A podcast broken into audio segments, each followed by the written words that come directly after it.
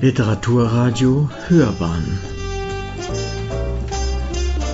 Abseits vom Mainstream Literaturkritik.de Japanische Lyrik in Aufbruchstimmung? Die Anthologie Eine raffinierte Grenze aus Licht. Eine Rezension von Christian Capello. Das japanische Gegenwartsgedicht zeigt sich im Rahmen der deutschsprachigen Japanologie und darüber hinaus seit geraumer Zeit als ein gewisses Mysterium.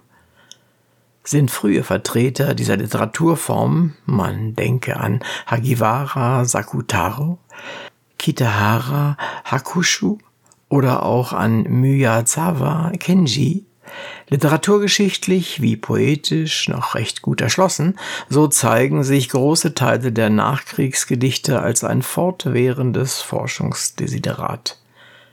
Sowohl wissenschaftliche Kommentare wie auch Übersetzungen zum Gendaishi finden sich nur selektiv und stehen in keinerlei Verhältnis zur reichhaltigen Lyrikproduktion Japans. Gerade die zweite Hälfte der Nachkriegsjahre und insbesondere das Werk japanischer Lyrikerinnen und Lyriker einer jüngeren Generation bleiben dadurch dem deutschen Leser wie auch der Forschungsgemeinde unbekannt.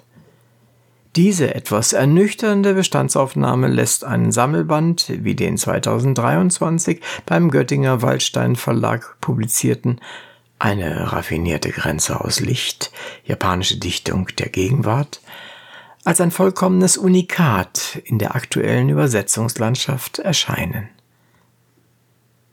Eine neue Generation Gedicht?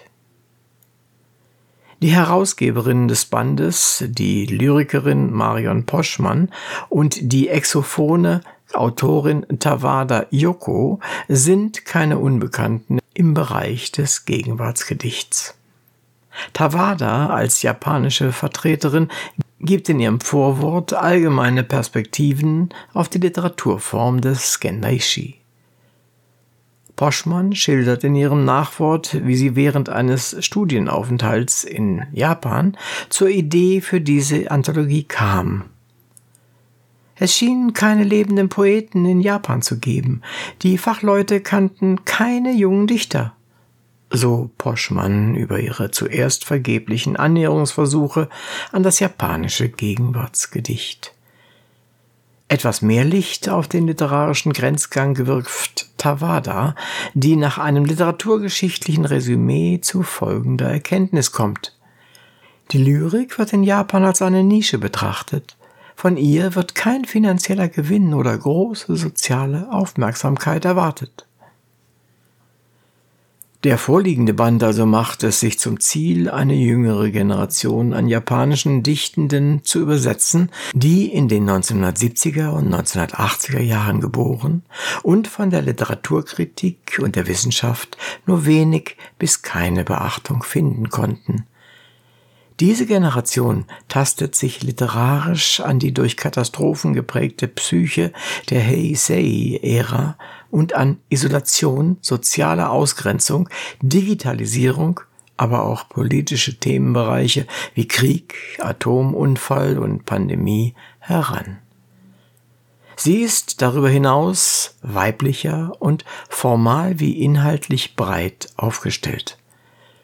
Insgesamt umfasst die Sammlung 21 Lyrikerinnen und Lyriker sowie gut 80 Gedichte, darunter auch Prosagedichte sowie Auszüge aus längeren Texten.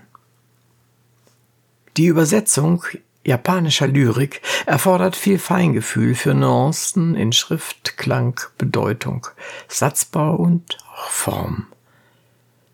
Mitunter erschließt sich die intendierte Poetik des Originals daher noch stärker als in der Prosa, nur durch Adaption und Übertragung in die Logik der Zielsprache.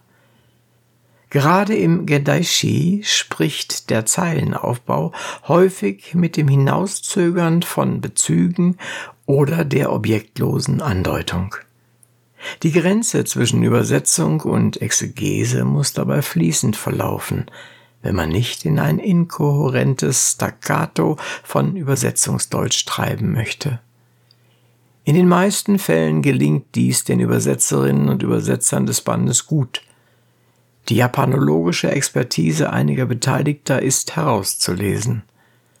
Der Band vereint Übersetzung, Übertragung und Adaption durch das Zusammenwirkung japanologischer Rohübersetzung und dem späteren Mitwirken von deutschsprachigen Lyrikerinnen und Lyrikern wie eben Poschmann.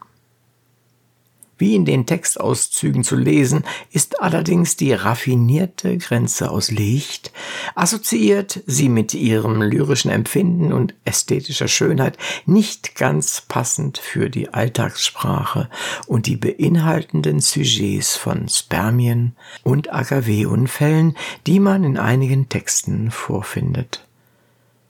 Andere Gedichte hingegen suchen das bildsprachliche Pathos und Anklänge an eine Gefühlspoesie. Sie bestätigen den nur losen kontextuellen Zusammenhalt des Bandes wie auch die Individualität von Lyrikproduktionen nach dem Ende der großen Lyrikgruppen und Zeitschriften der frühen Nachkriegsdekaden. Lyrik heute ist, was sich Lyrik nennt, und das gilt auch für Japan. Poetische Experimente sind freilich zu begrüßen und die individualistische Ausdrucksform sowie in Inhalt als auch Struktur ist literaturgeschichtlicher Impuls für die Genese dieser Literaturgattung. Jenseits der Exotik. Die meisten der im Band abgedruckten Gedichte stammen von relativ unbekannten japanischen Akteuren, deren Werk nun erstmalig in deutscher Sprache vorliegt.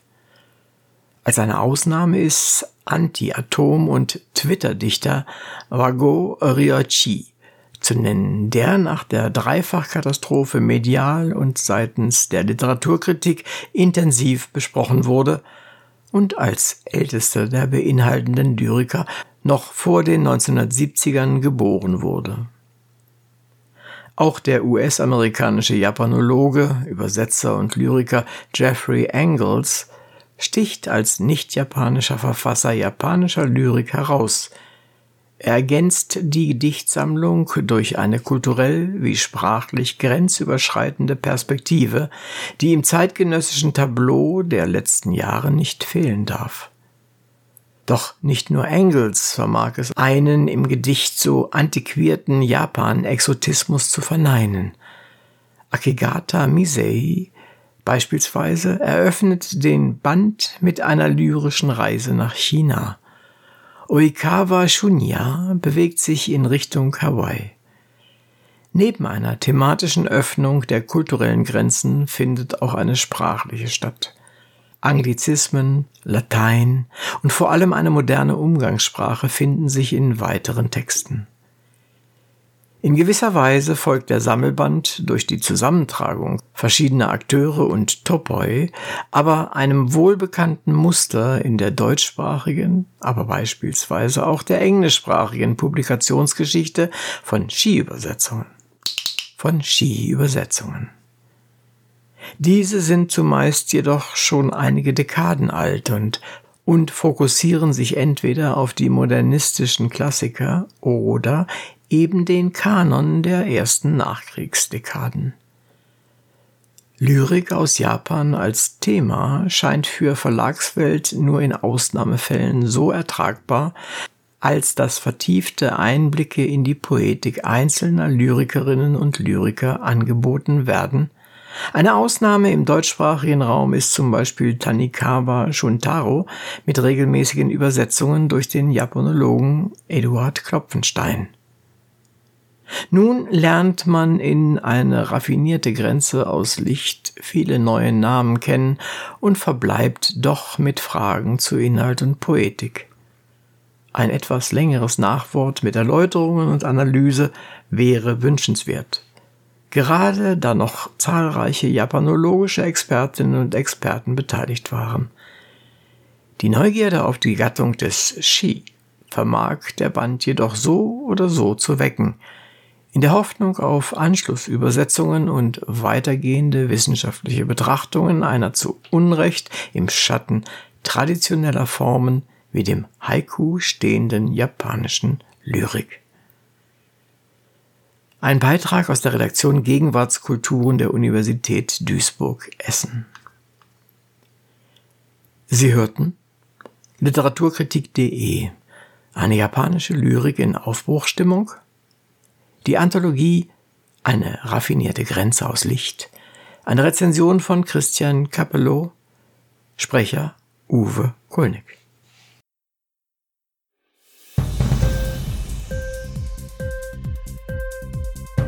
Hat dir die Sendung gefallen? Literatur pur, ja, das sind wir. Natürlich auch als Podcast. Hier kannst du unsere Podcasts hören.